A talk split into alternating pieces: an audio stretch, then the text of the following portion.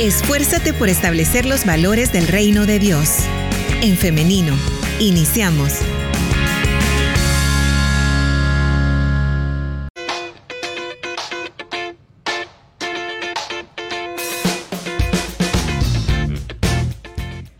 Vaya en femenino. Le damos hoy la bienvenida a nuestro querido pastor Melqui Cornejo, quien ya está con nosotros. Voy a, permítame, voy a ajustar esta cámara para que se pueda ver muy bien. Lista, pastor, para presentarlo. Buenos días. Buenos días, hermana Carla. Qué gusto poder saludarle. Y también, bueno, hoy estamos dupla, pero hoy en femenino. ¿Cómo ha estado? Bien, gracias a Dios por acá escuchando de informes de tráfico por todos lados, así que también aprovecho para enviarle un saludo a nuestra hermana Liz, que viene en el tráfico, así que eh, estas cosas ocurren, ¿verdad? Sí. Realmente ocurren, así que hay que tener paciencia y, y, mucho cuidado. ¿No le costó a usted llegar? Fíjese que no, para ser honesto, no mucho, porque los atajos que tomo creo que no tenían problema. ¡Uy! Bueno, esa es la ventaja de conocer atajos, ¿verdad? Que uno puede pasar. Bueno, 10 de la mañana con un minuto. Ahora, el objetivo para nosotras de tener a Pastor Melqui Cornejo en el programa en femenino es poder hablar de tipos de aprendizaje. Tipos de aprendizaje, esto es en general, Pastor, o hay un énfasis cuando hablamos de tipos de aprendizaje? Interesante la pregunta porque cuando hablamos de tipos de aprendizaje generalmente estamos relacionando esto a libros, a textos, aulas de clase y realmente no, el aprendizaje o los tipos de aprendizaje son las diferentes formas de adquirir conocimiento y retener la información aprendida. Y este no se limita a lo puramente académico o lo puramente este educativo entendiéndolo aulas de clase, sino que es el, aprendizaje de la vida, o sea, todo el tiempo estamos mm. aprendiendo, nunca dejamos de aprender. Y eso es uno de los principios básicos que las teorías del aprendizaje toman en cuenta, el ser humano siempre está en constante aprendizaje, entonces definitivamente no podemos limitar los tipos de aprendizaje a eh, las aulas de clase, aunque es un tema muy importante a tomar en cuenta precisamente en lo académico, en lo pedagógico, y por eso es que hay muchas teorías con respecto a los tipos de aprendizaje, pero lo podemos resumir así, las diferentes formas de adquirir conocimiento y retener todo lo aprendido, pero no se limita. Entonces, esto nos interesa a todas nosotras, porque no importa si estamos en una etapa de adolescencia, si estamos en la adultez, en la madurecencia, que es la edad que comienza de los 40 años hasta los 60, y luego, ¿verdad? Eh, cuando nos convertimos en adultas mayores. No importa entonces en qué etapa de la vida estamos, podemos nosotras aprender. Muy bien, hay tipos de aprendizaje en plural. ¿Cuántos más o menos? Dice que hay diferentes teorías acerca de los tipos de aprendizaje y hay varios, eh, varios términos que podemos distinguir.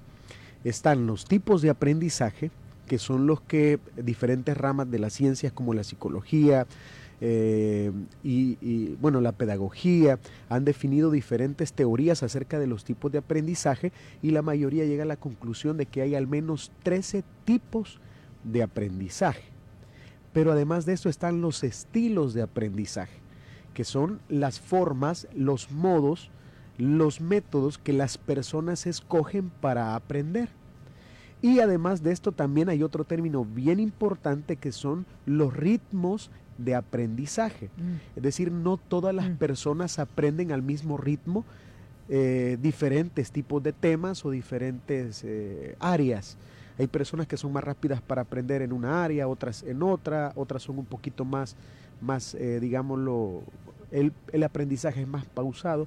Pero hablando de tipo de aprendizaje y haciendo la diferencia entre tipos y estilos, tipos de aprendizaje hay, el consenso es que hay al menos 13 eh, hoy podríamos mencionarlos, pero les pongo un ejemplo. Por ejemplo, está el, aprendizaje, el aprendizaje implícito. ¿Cuál es el aprendizaje implícito? Es el que ocurre sin que nos demos cuenta.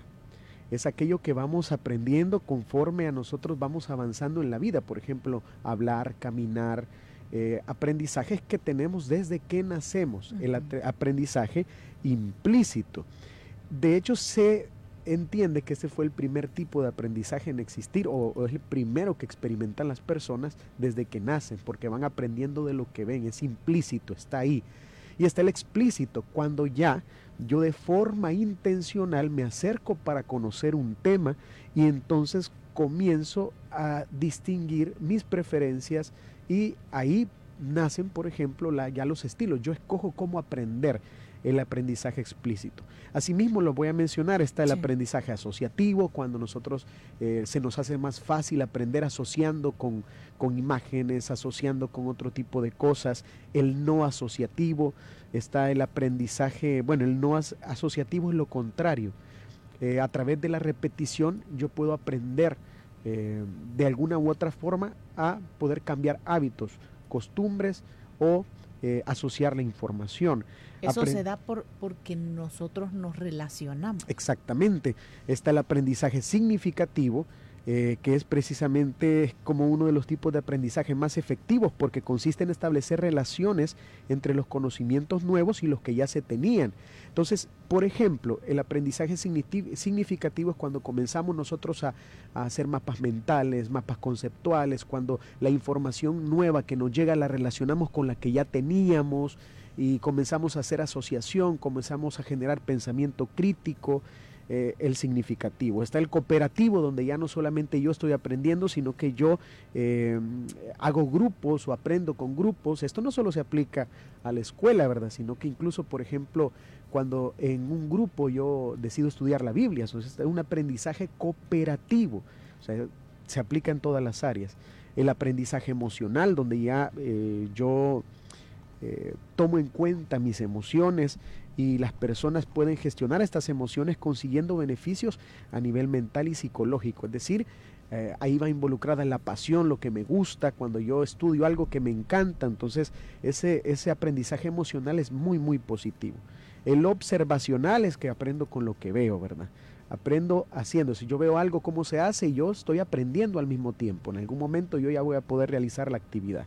El aprendizaje experiencial es cuando yo aprendo a través de la experiencia, el aprendizaje por descubrimiento es a través precisamente del descubrimiento, el memorístico, que es uno de los más comunes, ¿verdad? Yo aprendo memorizando, el receptivo es donde yo me siento y escucho, y escucho, que es el más tradicional, por ejemplo, en las aulas de clase.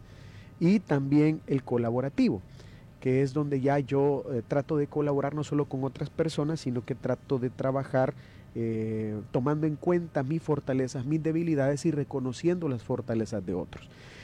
Ahora bien, estos son, y hemos ido corriendo, así que las disculpas con toda la audiencia, hemos corriendo un poquito, son 13 tipos. ¿Y por qué se hace la diferencia? Porque se entiende que desde la ciencia esto es lo que se ha comprobado o son los tipos de aprendizaje que el ser humano desarrolla. Pero también están los estilos y estos son, eh, son menos, hay diferentes teorías. Pero una de las teorías es la del BARC, esta teoría, por sus siglas en inglés, habla del aprendizaje en estilo visual, auditivo, verbal y, eh, kinestésico. ¿Verdad? Entonces las personas escogen cuál de estos ocupar. Vaya, en toda esta variedad que usted nos ha mencionado, significa que nadie nace para no aprender. Exactamente, nadie nace para no aprender. Los tipos de aprendizaje nos hablan de que las personas aprenden, ya sea eh, consciente o inconscientemente, estamos aprendiendo todo el tiempo, todo el tiempo estamos aprendiendo. Y es muy interesante, para mí estos temas representan un desafío porque realmente uno conoce una amplia gama de posibilidades de aprendizaje y nos desbloquea el hecho de saber que no solo yo tomando un libro puedo aprender, sino que puedo aprender a través de la experiencia, puedo aprender a través de, de lo visual, de lo que veo, de lo que ¿cómo se llama? De lo que experimento. Entonces, esto hace el conocimiento, hace el aprendizaje una actividad humana constante que no se acaba y eh, muy, muy provechosa de conocer. Quisiera aprovechar en señalar aquí que nosotras las mujeres tenemos esa facilidad para aprender. Totalmente de acuerdo. Porque la necesidad nos, nos, nos forma así, ¿verdad? O sea, Si en casa, por ejemplo, yo no me he criado cerca de mi mamá porque ella ha estado trabajando todo el día, ¿verdad? Sí. Y a mí me toca cuidar a mi hermanito menor, a mis hermanitos menores, entonces yo veo cómo me las, me las arreglo para, para cocinar o tal vez mi mamá me dio un par de explicaciones y yo voy en el camino aprendiendo más. Sí, correcto. O sea, es de la vida, es, o sea, el aprendizaje es un tema de vida, es algo que nos, que nos compete a todos y que querramos o seamos intencionales o no estamos aprendiendo. Entonces, la diferencia está entre los tipos de aprendizaje y los estilos. Los tipos son la manera en que el ser humano aprende y se describe, y estos son los que mencionamos hoy rápidamente, son tres ejemplos, pero están también y ahí viene lo interesante, que es un tema que compete a todos porque están los estilos, es decir, cuando yo decido aprender o cuando yo identifico de qué manera aprendo más. Y esto también puede ser... identificarlo? Ah, ¿Cómo podemos identificarlo? Y esto es útil para nosotros y para aquellos que son padres, ¿verdad? ¿Por qué? Porque probablemente hemos identificado que a nuestro hijo, a nuestra hija, no, no es una sola forma la que, la que aplica para aprender. Probablemente estemos preocupados porque no veamos que le interese mucho la lectura, pero le gusta jugar aprendiendo. Entonces es un tema bien, bien variado. ¿Cómo identificarlo? A través de la práctica. En, la medida nosotros ya de forma eh, explícita, de forma intencional, buscamos aprender, comenzamos a darnos cuenta de cuáles son, y ahí viene el otro tema, además de los tipos, los estilos de cuáles son los estilos. Probablemente yo sea más visual. Probablemente a mí se me haga más fácil asociar imágenes, asociar colores, asociar, y esto no solamente para los niños de la primera infancia o preadolescencia, adolescencia, sino todos. Muchos de nosotros somos más visuales. Entonces, imágenes, dibujos, fotografías, esquemas nos hacen memorizar con más facilidad este, la información, el tema, lo que estamos estudiando. Probablemente nosotros no seamos tan visuales, pero seamos auditivos. Hay personas que asocian más escuchando, ponen mucha más atención, aplican la escucha activa cuando escuchan un debate, cuando escuchan un discurso, cuando escuchan al profesor o a la profesora, están poniendo en cuenta o están tomando en cuenta la lógica del discurso de la persona que habla y aprenden ahí. Así que música, grabaciones, lectura en voz alta, todo eso es parte del estilo auditivo. Está el verbal, que es cuando aprendemos leyendo, ¿verdad? Leyendo textos, escribimos, ese es otro, otro, otro de los estilos que muchas personas ocupan y sienten que les funciona. Y además está el kinestésico, que es como que el, que sale un poquito más del cuadro tradicional, porque ahí es cuando se aprende con tareas manuales, eh, conocimiento práctico, experimentos, eh, movimiento, y todo esto son estos cuatro estilos que responden al, al modelo BARC, eh, ahí podríamos, con estas cuatro opciones, identificar fácilmente cómo me gusta más aprender. La tarea sería comenzar a reflexionar, bueno, y yo todo este tiempo, o, los que están en clase, los que están en la universidad, en la escuela, decir, ¿de qué manera a mí me gusta más aprender? Y, y, es bien interesante, ¿qué reto, me pongo a pensar, hermana Carla, qué reto para los docentes, por ejemplo, ya tomándolo en cuenta como un tema educativo? Porque ahí hay un, muchas, muchos estudiantes, niños, y no todos tienen el mismo estilo de aprendizaje, ¿verdad? Y sabe también algo que bonito que puedo rescatar de esto que usted ha estado explicándonos, que aunque se tenga una discapacidad, no estamos fuera del aprendizaje. Así es. Cuando usted mencionaba lo auditivo, ¿verdad? Puede haber una mujer que no vea. Así es. Pero despierta otra capacidad otra capacidad, desarrolla otros sentidos con más agudeza y es impresionante el conocimiento que se puede adquirir cuando entendemos o cuando identificamos cuál es nuestro estilo de aprendizaje. Exacto. Yo al momento de investigar este tema yo me ponía a pensar, pero yo a veces pienso que tengo un poco de todo, a veces depende del tema, yo creo que soy más visual, a veces yo prefiero algunos temas mejor leer, eh, y otras cosas que creo que es mejor la experimentación, ¿verdad? El movimiento y todo. Ajá, pero hay algunas cosas que en lo en esto que ese tiempo que le he conocido, hay algunas cosas que a usted le salen mejor cuando está solo, se concentra y escribe. Sí. Es como que si le fuera fluyendo, ¿verdad? Y empieza y se acuerda de archivos pasados y todo. Sí. Así que va. No, es bien interesante porque no solo eso, sino que eh, este modelo que estamos viendo del de, estilo visual, auditivo, verbal o kinestésico, eh, es un modelo que tiene variantes, de hecho son teorías, esto que estamos estudiando es una teoría, pero hay diferentes aplicaciones. Por ejemplo, eh, hay personas que no pueden estudiar si no están escuchando música. Permítame hacer una pausa porque la responsable del programa ya vino. Ah, bueno. Pero yo le voy a decir que me deje aquí. Ah, vaya. Yo le voy a Vamos a hacer una pausa, estimadas oyentes, y ya regresamos con Pastor Melqui Cornejo y Liz Ramírez, quien ya anda por aquí. Nos acompañamos en las alegrías y en las dificultades. En femenino.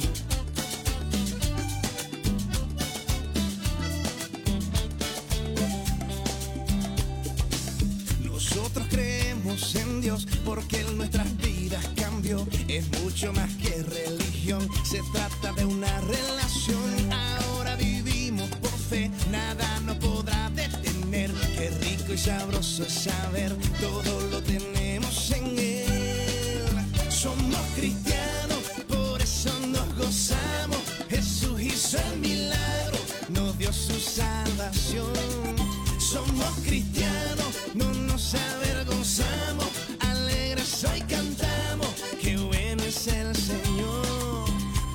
nos regaló un nuevo corazón, papá Dios nos regaló perdón y salvación, papá Dios nos regaló un nuevo corazón. Ay papá, qué bueno. Oye, y nos fuimos otra vez desde Fucking Down. No somos el junte de la historia, somos el junte que le da la gloria a Dios. Vamos a la iglesia a aprender de su palabra, conocer. Siempre queremos serle fiel, hermanos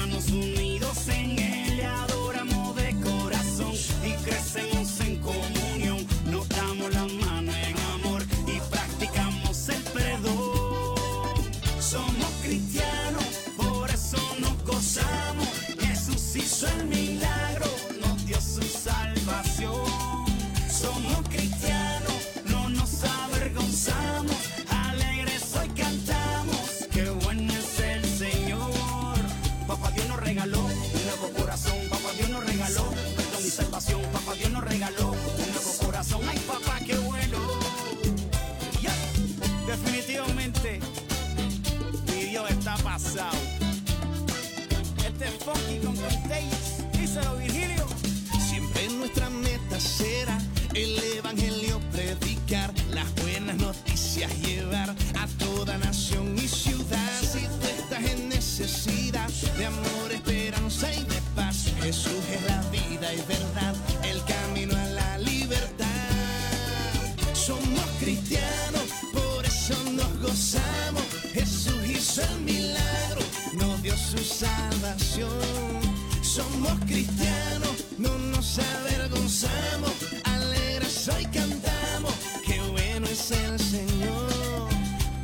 regaló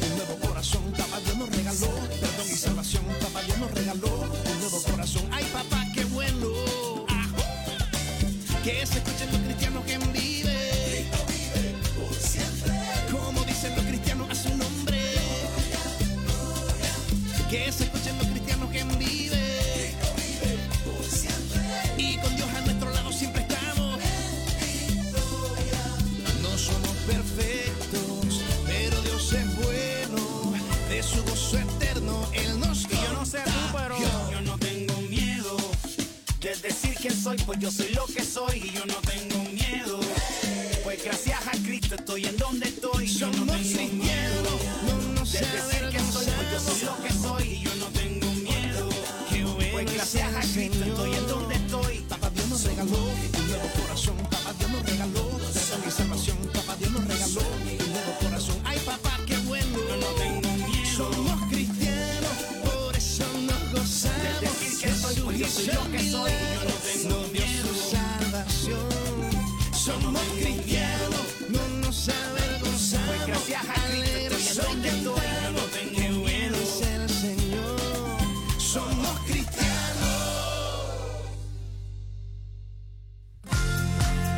Dios no nos prometió que no tendríamos aflicciones. Lo que Él prometió fue estar con nosotros siempre. Tengamos presente que ninguna circunstancia puede hacernos olvidar que Dios es bueno.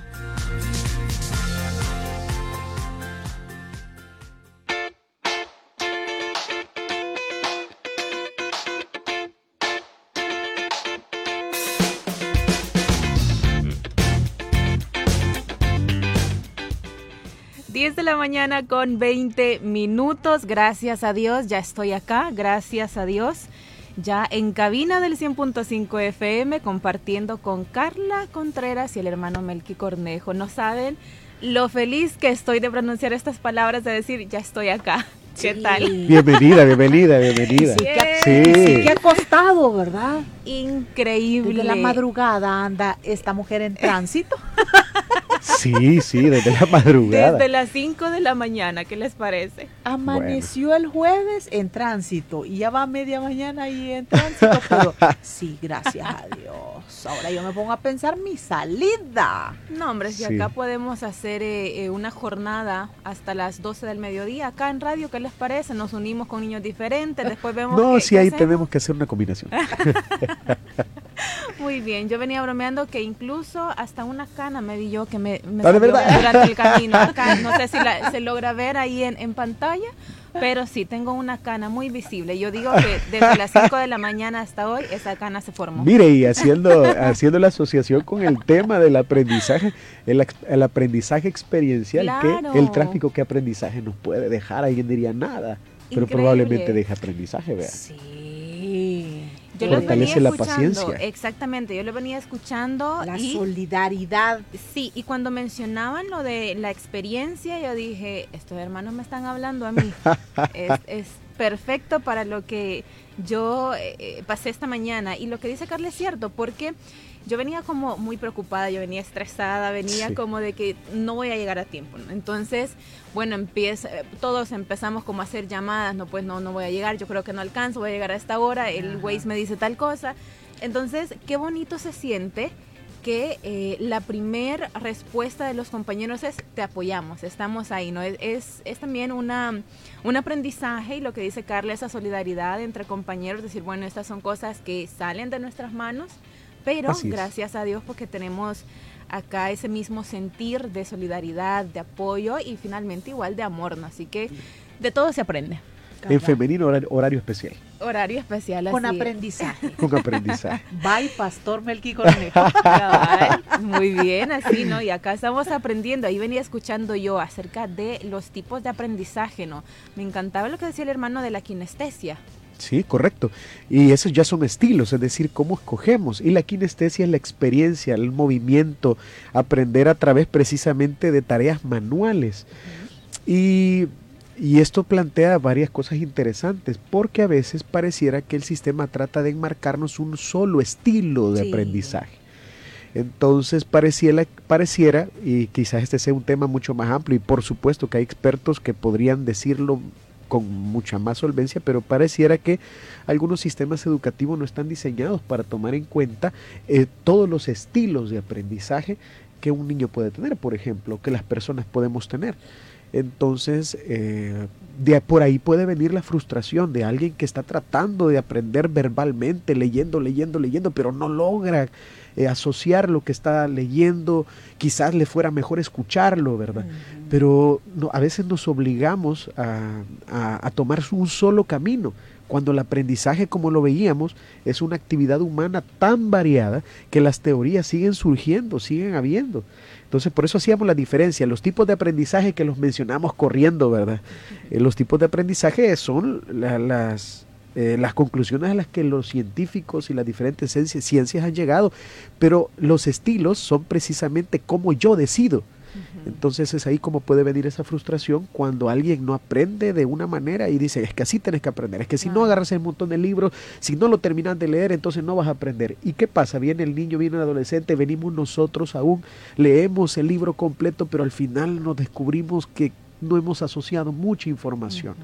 Bien interesante. Entonces, algo que plantearse, ¿verdad? Sí, no, claro, y lo que menciona de eh, decir, no, pero es que este niño no, no sirve para tal cosa, porque así se dice, ¿no? O sea, es una palabra fuerte, pero... Es fuerte, pero es se, cierto. Se escucha mucho porque se, se, valora más otro tipo de aprendizaje y se menosprecia, por ejemplo, lo que mencionaba de lo audiovisual, las personas que son más artísticas. Y acá yo me preguntaba en alguna ocasión, ¿por qué se hace esto? ¿Será porque es más funcional cuando una persona tiene como, digamos, habilidad para la matemática, que es lo que más eh, se, se, valora o lo que más las personas dicen, no, esta persona es inteligente.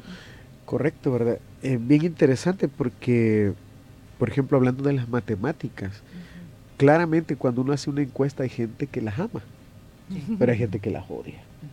O sea, y uno dice, bueno, entonces el que las odia es alguien que no aprende, seguramente es, y ahí puede ocupar unos términos muy despectivos, y no es cierto, o sea, realmente es parte del conocimiento, es lo tradicional, ocupemos esa palabra quizás pero no necesariamente por eso sea lo, lo, únicamente correcto, ¿verdad? Entonces, no, yo creo que ahí debemos nosotros ser un poco más abiertos a eso. Ahora bien, ahí eh, en una ocasión, eh, bueno, estoy seguro que en algún momento en una entrevista también que tuvimos mencionábamos nosotros a un pedagogo, un filósofo brasileño, ¿verdad? Que hablaba de eh, él plantea el, problema de la educación bancaria, es decir, cómo el modelo tradicional impone que el estudiante es el que no sabe y que solo tiene que recibir información. Mm. El modelo bancario que, que, Paulo Freire se llama. Él, él, él desarrolla, dice eso, que la educación prácticamente está diseñada y en Latinoamérica está bien marcado por ese modelo tradicional donde eh, el, estudiante no sabe, es un alumno, o sea, no alumbrado, no iluminado. Entonces el iluminado es el profesor, el profesor es el, se convierte en el protagonista y en el único dueño del conocimiento. Entonces comienza a llenar, y bancario se dice porque comienza a ocupar al estudiante como un banco donde deposita, deposita información, información, información, información. Entonces él plantea también la posibilidad de una educación liberadora a mí me encanta ese término, pastor. Sí, como más crítica, como una educación planteada en el que no solamente uno sabe, sino que en el que saben todos los que están ahí, en el compartir. Y esa educación liberadora es un término bastante amplio, eh, bastante eh, complejo hasta cierto punto, pero muy, muy claro, muy entendible. Es decir, la educación no tiene por qué estar encerrada en un solo método. Y esto me, gusta también el término de construir conocimiento. Así es. Y eso es precisamente algo de lo que se hace dentro de este tipo de, de, aprendizaje o de manera de enseñar en la que todos están participando, en la que incluso el maestro no, no se le dice como maestro, sino facilitador. ¿Han escuchado ese término de facilitador? Entonces, a mí me gusta eso porque ya incluso eh, es como que más democratizado todo, ¿no? Como todos somos iguales, acá todos tenemos algo que aportar. Puede ser, eh, claro, el facilitador ya tiene como algo científico, ¿no? Digamos un método para enseñar o para compartir los conocimientos, pero los demás participantes aportan desde, como lo mencionaban, la experiencia, ¿no? Vaya, y como mamás, ¿cómo podemos hacer nosotras para ir evaluando el comportamiento de nuestros hijos? Bueno, lo que lo primero que yo creo que debemos valorar con respecto al comportamiento de los hijos es ponerles mucha atención. Es que una madre conoce a sus hijos y comienza a ver que puede tener dos o tres, pero son distintos, ninguno es igual, ¿verdad? Entonces comienza a poner mucha atención y por eso es que hay que estar pendiente de la educación de los hijos. Cuando un hijo hace una tarea, uno tiene que observar cuál es la manera que lo ocupa, qué se le hace más fácil asociar o qué método se le hace más fácil. Y entonces nosotros tenemos eh, la posibilidad hoy con redes sociales, con internet, de informarnos y tener mucho cuidado con tratar de enmarcar a nuestros hijos en un solo método de aprendizaje. Si nosotros vemos, por ejemplo, que en el lugar donde se estudia, a lo mejor se tiene siempre ese método tradicional y no hay otra opción o, no, o, eh, las personas no implican o no se preocupan por poner en práctica otras opciones de aprendizaje, entonces en casa podemos hacerlo. Y por eso es muy bonito lo que decíamos al principio también. No tenemos por qué enmarcar la responsabilidad del aprendizaje solo en la escuela. Nosotros también podemos hacerlo. ¿Qué pasa con una madre o con un padre eh, que dice, bueno, pero yo cómo voy a hacer si yo no llegué, no pasé de quinto grado? ¿Acaso eso le inhabilita para poder colaborar con el aprendizaje de su hijo o de su hija? Claro que no. No le inhabilita porque usted podría no tener un título académico, pero ha aprendido muchísimo a través de la vida, a través de la experiencia. Entonces, eh, yo recordaba, eh, una, yo conozco a una persona que nunca fue a, la escuela. Fíjense qué interesante, nunca fue a la escuela. Aprendió a leer aparte, él por sí mismo, y aprendió diferentes oficios y llegó al punto de incluso capacitar ingenieros. Sin tener una... Desde la experiencia. Desde la experiencia. Y entonces eh, le hicieron algunos exámenes para poder brindarle algún tipo de grado académico, porque en ese entonces, es decir, te vamos a examinar para ver si, si calificas en un bachillerato. Y los pasó entonces, pero ¿qué, ¿qué, qué, nos dice esto? Nosotros no debemos calificarnos. Aprendizaje no solamente es academia. Qué bueno aquellos que han tenido la oportunidad de aprender, de formarse académicamente, excelente, y los que lo están haciendo, ánimo a seguir adelante, a descubrir cuál es nuestro estilo. Pero si usted es una madre que dice, se descalifica, se autodescalifica porque no tiene un grado académico, eso es un problema, porque usted sí tiene mucho que, que, que enseñarle a sus hijos. Buen punto mucho que poder eh, compartir con ellos, puede colaborar con ellos, puede informarse de otras maneras para poder ayudar a sus hijos e hijas, identificando cuáles son los estilos que más le favorece a cada uno de ellos. Claro, muy importante esto, eh, Pastor, Carla y audiencia vamos finalizando este espacio de entrevista que lo hemos sentido muy rápido, pero que ha habido eh, oportunidad para aprender. Entonces, antes de despedirnos, Pastor, como siempre, pedimos una reflexión final respecto a este tema, porque por acá nos están diciendo en el WhatsApp, me ha encantado este tema, muy lindo, muchas gracias, Dios, Dios les bendiga. Nos dicen, les comparto lo siguiente, hace un par de semanas nos entregaron notas en la institución de mi hijo. A los padres que sus hijos reprobaron les dieron una nota que se ha hecho popular y parecía consoladora y que hablaba de las diferentes inteligencias. Pero si dejan tres materias, reprueban el año y ahí no vale la creatividad, porque en las instituciones solo importa cubrir la cuadrícula de materias. A Dios gracias, mi hijo está entre los destacados, pero la educación no está hecha y nos pone en mayúscula para los genios creativos.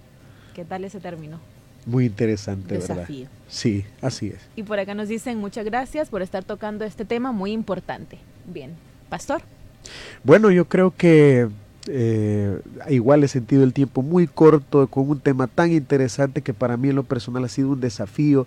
Eh, yo le mencionaba a la hermana Carla, eh, yo he empezado a tratar de identificarme, ¿verdad? ¿Cuáles son mis estilos? ¿Qué me favorece más? Entonces esos temas son reflexivos, pero yo creo que que, debemos animarnos a seguir aprendiendo. Nunca nos pongamos límites. Podemos aprender todos los días de todas las personas, de todas las experiencias. El aprendizaje es dinámico, el aprendizaje es vida y el aprendizaje eh, nos permite poder inspirar a otros. Entonces Dios quiera que cada uno de nosotros y nuestros amados oyentes, todas las personas que están en sintonía de este programa, tengamos una aptitud distinta. Primero, dejar la aptitud de que todo lo sé siempre hay algo que puedo aprender y siempre hay alguien que me puede enseñar. Y la otra actitud que nunca debemos de dejar es el hecho de aprender de la vida. La palabra de Dios también nos enseña mucho con respecto a esto. Los personajes de la Biblia nos enseñan mucho del aprendizaje. Entonces, busquemos a Dios también y que sea Él también ayudándonos a aprender mucho más de Él a través de experiencias de vida. Amén. Muy, bien.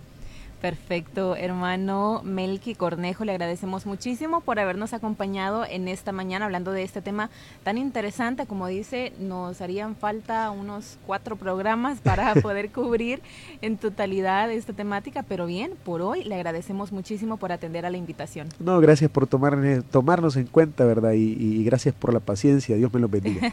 gracias, hermano. Y Carla, muchísimas gracias también por acompañarnos y ser parte de En Femenino en esta mañana. Excelente Liz, gracias. Y gracias a usted, audiencia, por estar pendiente de este programa, por estar participando con nosotros y compartir sus experiencias, sus testimonios también a través de nuestras diferentes redes sociales. Saludamos a las personas que por acá nos están dejando más mensajes respecto al tema. Ya no nos queda tiempo para poder comentarlo. Sin embargo, yo voy a estarles respondiendo en la medida de lo posible. Así que ahora quiero hacerle la invitación para el día de mañana, si así Dios lo permite, para que nos escuchemos nuevamente a partir de las 9.30 am a través del 100.5 FM, a través de elim.org.sv y también por medio de En Femenino SV, nuestra fanpage. Nos vemos y nos escuchamos hasta mañana. Que tengan un feliz día.